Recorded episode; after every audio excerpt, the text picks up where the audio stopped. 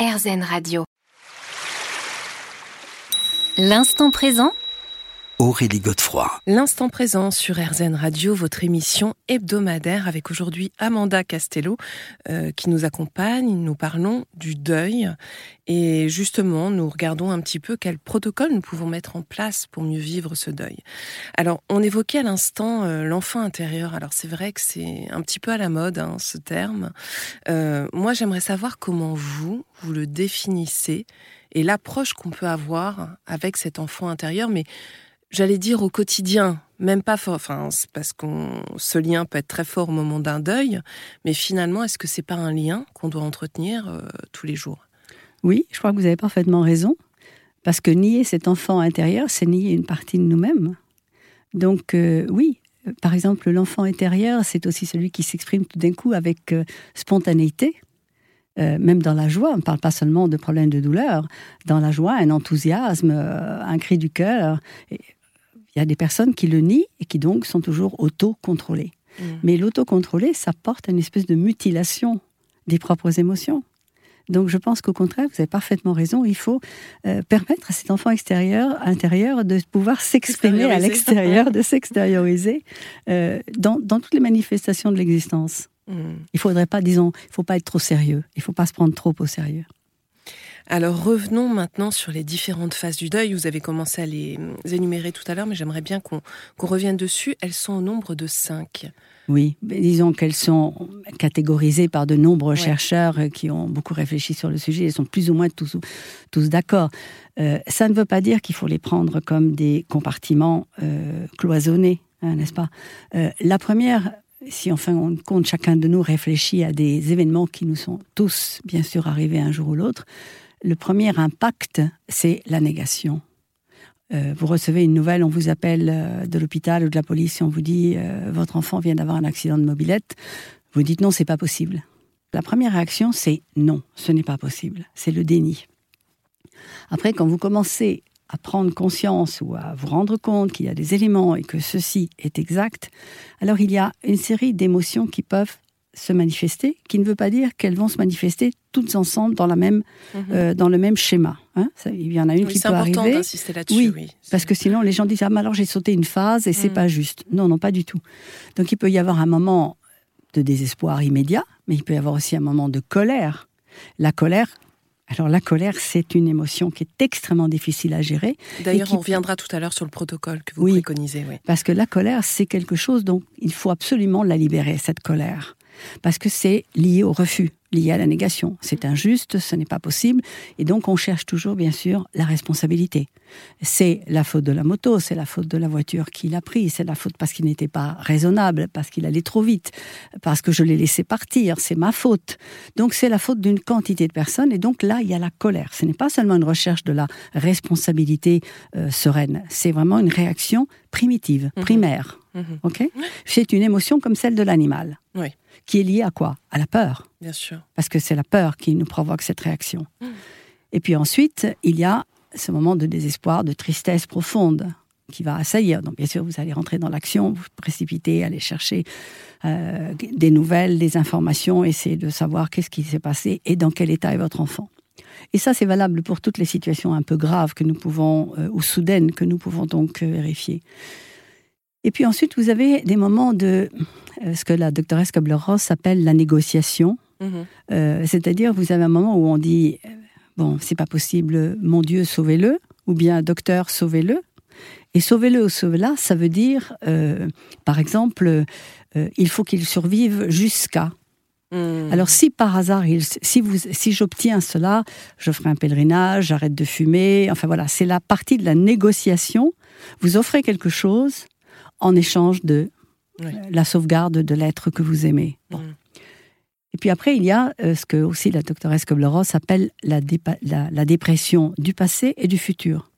et la dépression du passé, c'est, euh, ben voilà, je n'ai pas su m'en occuper, je n'ai pas su lui dire que je l'aimais, je n'ai pas su prendre soin de lui, je n'ai pas su l'empêcher de fumer. Mm. C'est le reproche qu'on s'adresse. Hein. C'est donc toutes les choses du passé. Mm. J'aurais dû accepter son invitation, pour faire ce voyage euh, aux mm. Canaries.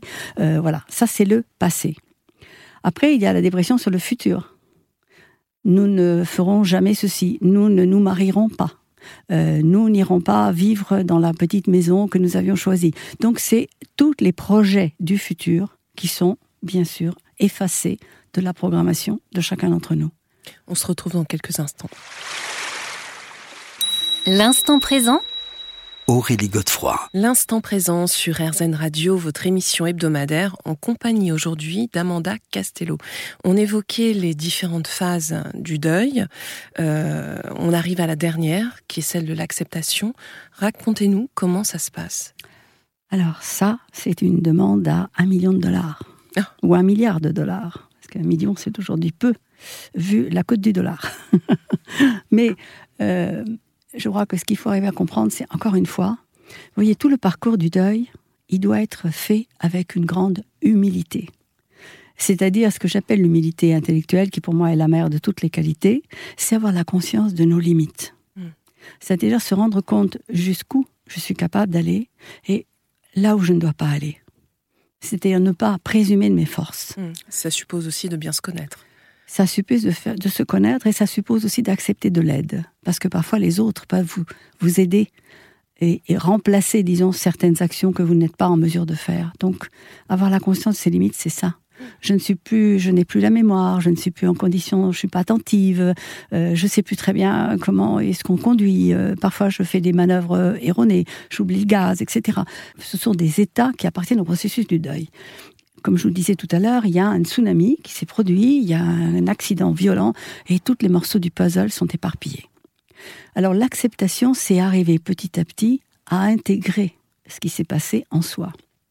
Alors ça suppose du temps, j'imagine. Ça suppose du temps et de l'énergie. Alors en général, le temps, on en manque ou on en a trop, mais c'est cet espace-temps qui a perdu sa dimension habituelle. Et de l'énergie, ça veut dire que c'est très fatigant, c'est épuisant, parce qu'on n'a plus l'énergie qu'on avait auparavant.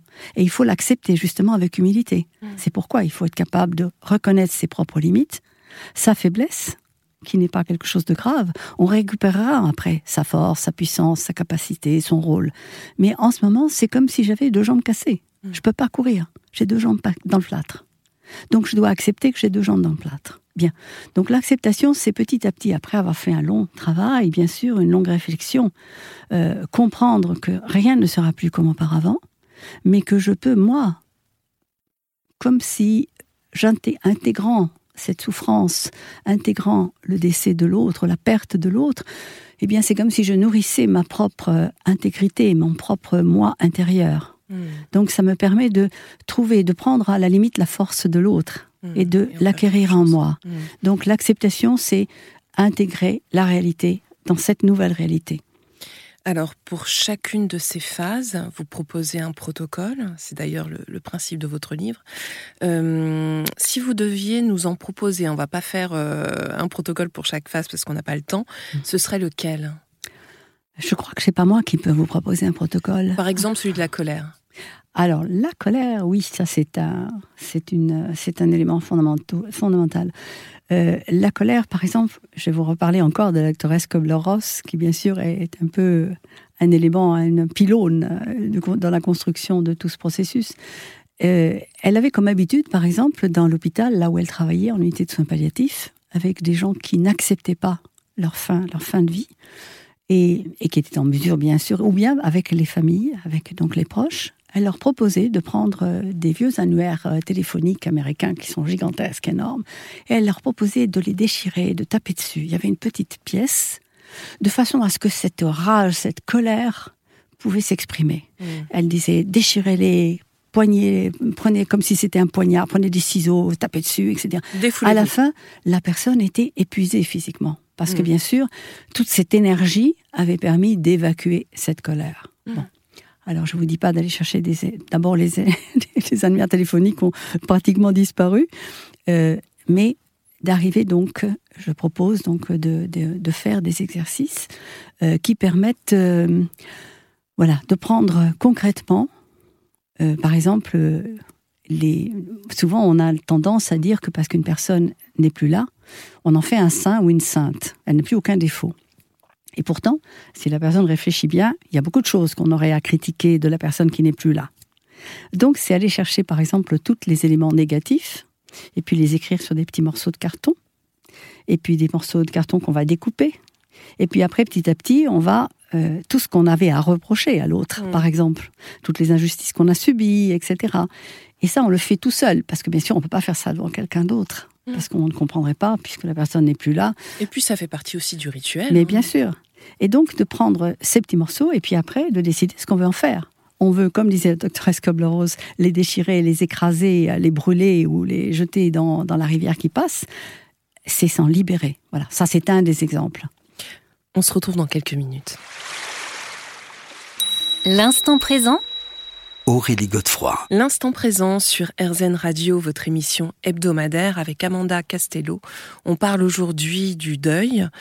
Et alors j'aimerais vous demander euh, ce qui distingue un deuil chronique d'un deuil pathologique. Puisque vous faites clairement euh, vous-même la différence hein, dans votre livre. Bien, disons qu'alors on pourrait partir du deuil normal. Et se alors qu'est-ce que vous appelez voilà. le deuil normal Voilà, exactement.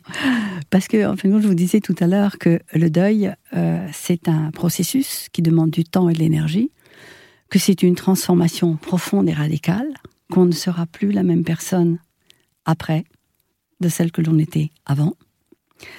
Euh, parce qu'il y a, il faut réétablir des équilibres, des équilibres dans tous les domaines, aussi bien au niveau bien sûr physique qu'au niveau relationnel. Il y a en général une, c'est comme les cartes. Vous savez, les cartes sont remélangées une deuxième fois. Il y a une nouvelle distribution et c'est pas les mêmes. C'est-à-dire que parfois on perd des amis et on en trouve de nouveaux parce qu'on comptait sur certaines personnes et puis elles ne sont pas là, elles n'ont pas été présentes. Et puis on comptait pas sur d'autres personnes qui par contre se sont manifestées. Alors, quand je dis un deuil normal, c'est-à-dire qu'il y a des bouleversements à tous les niveaux. D'abord au niveau physique parce que nous sommes bien sûr un être, euh, nous vivons dans cette espèce de, de véhicule, comme disait Ama, c'est ce véhicule qui nous aide à vivre et dans lequel nous sommes dedans et que nous devons donc respecter et bien soigner, bien sûr, à tous les niveaux. Et donc c'est au niveau de ce véhicule, donc de ce corps que nous ressentons.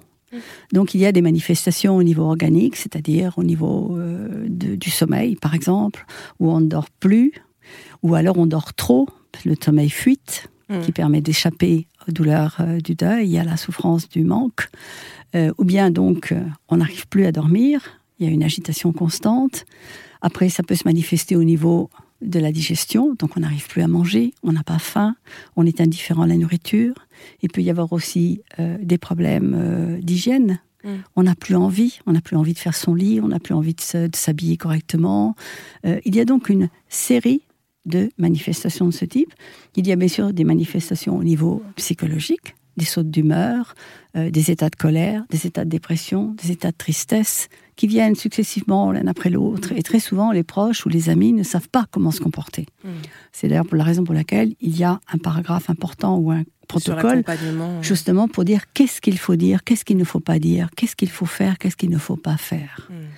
Et donc, je reviens à ce que je disais tout à l'heure sur l'accompagnement, qui est donc observer la personne et se rendre compte, essayer de deviner ce dont elle peut avoir besoin pour la remplacer sur certaines choses, pour aller faire ses courses, pour peut-être lui nettoyer sa maison, etc. Enfin, des petites choses, toujours dans le respect de l'autre. Donc là, on est sur le deuil dit normal. Normal, voilà. Voilà. Euh, par exemple, euh, la personne qui ne sait pas non plus qu'est-ce qu'elle va faire des affaires de Mm. son de la personne qui n'est plus là. Est-ce qu'elle va euh, les donner tout de suite à un organisme de- caritatif ou est-ce que elle doit les garder? Bon, il faut du temps. Encore une fois, c'est ce que vous aviez posé comme question tout à l'heure. Oui, il faut du temps. Il faut pas se presser. Il n'y a pas d'urgence. Mm.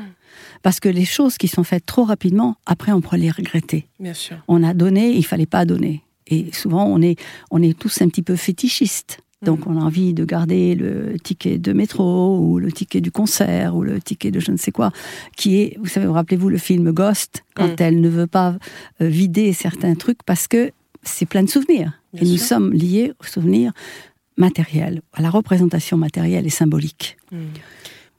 Donc ça peut prendre un an, ça peut prendre deux ans, ça dépend. Il n'y a pas de protocole standard et quand quelqu'un vous dit ah voilà maintenant ça fait déjà un an, euh, c'est devenu pathologique. Non, on n'en sait rien. Mm. Alors bien sûr si ça dure trop longtemps, c'est-à-dire si on se rend compte que la personne euh, continue à avoir des espaces euh, blancs, euh, qu'elle n'a vraiment plus aucune mémoire, qu'elle fait des grosses erreurs qui peuvent être dangereuses pour elle, comme le gaz, comme fermer la porte avant de sortir, euh, des accidents de la route, voilà des choses d'inattention qui deviennent après, au début, elles peuvent être normales, mais après, elles deviennent dangereuses. Donc Mm. on ne parle pas encore de pathologie ou de chronicité, mais on comprend qu'on est sur un chemin qui peut être dangereux. Donc, si on se rend compte que la personne, par exemple, fait usage de drogue, ou commence à fumer beaucoup plus qu'avant, ou commence à avoir des espèces d'illuminations euh, Alors justement, j'aimerais qu'on revienne euh, sur ce sujet-là parce qu'il est important, cette question de la dépendance. On se retrouve dans quelques instants.